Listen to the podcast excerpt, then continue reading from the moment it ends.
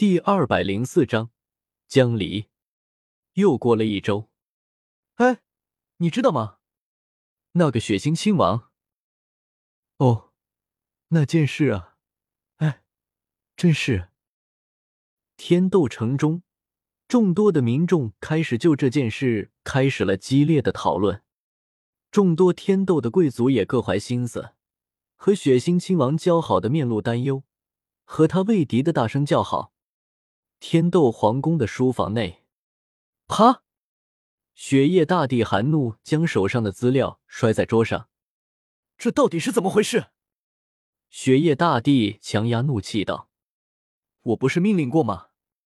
这件事务必要封锁起来。”雪夜大帝低喝道：“这件事事情可不是什么光彩的事，皇室直系成员被俘惨遭虐待。”而且这个人还是雪夜大帝仅存的亲兄弟，位高权重的血腥亲王，不仅是关血腥亲王的安危，而且事关皇室的脸面。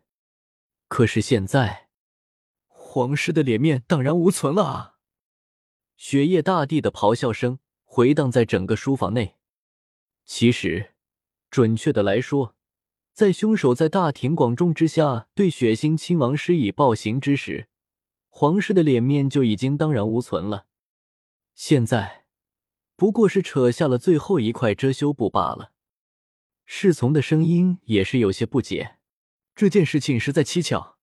明明属下已经传令下去了，消息渠道应该已经被封锁了大半才是。哪怕上层有人知道这不奇怪，但是底层的民众，也就是说，这是有人在推波助澜。雪夜大帝的面色有些阴沉。好啊，这是冲着我们天斗皇室来的。雪夜大帝寒声道：“凶手的信息确定了吗？”雪夜大帝询问道：“是，凶手的信息很好查，或许应该说，他根本就是希望我们查到。”侍从低声道：“确定是梁家的人没有错。梁家还真是好久远的名字啊！”雪夜大帝疲惫的闭上了双眼。大帝，冤枉啊！我们真的冤枉啊！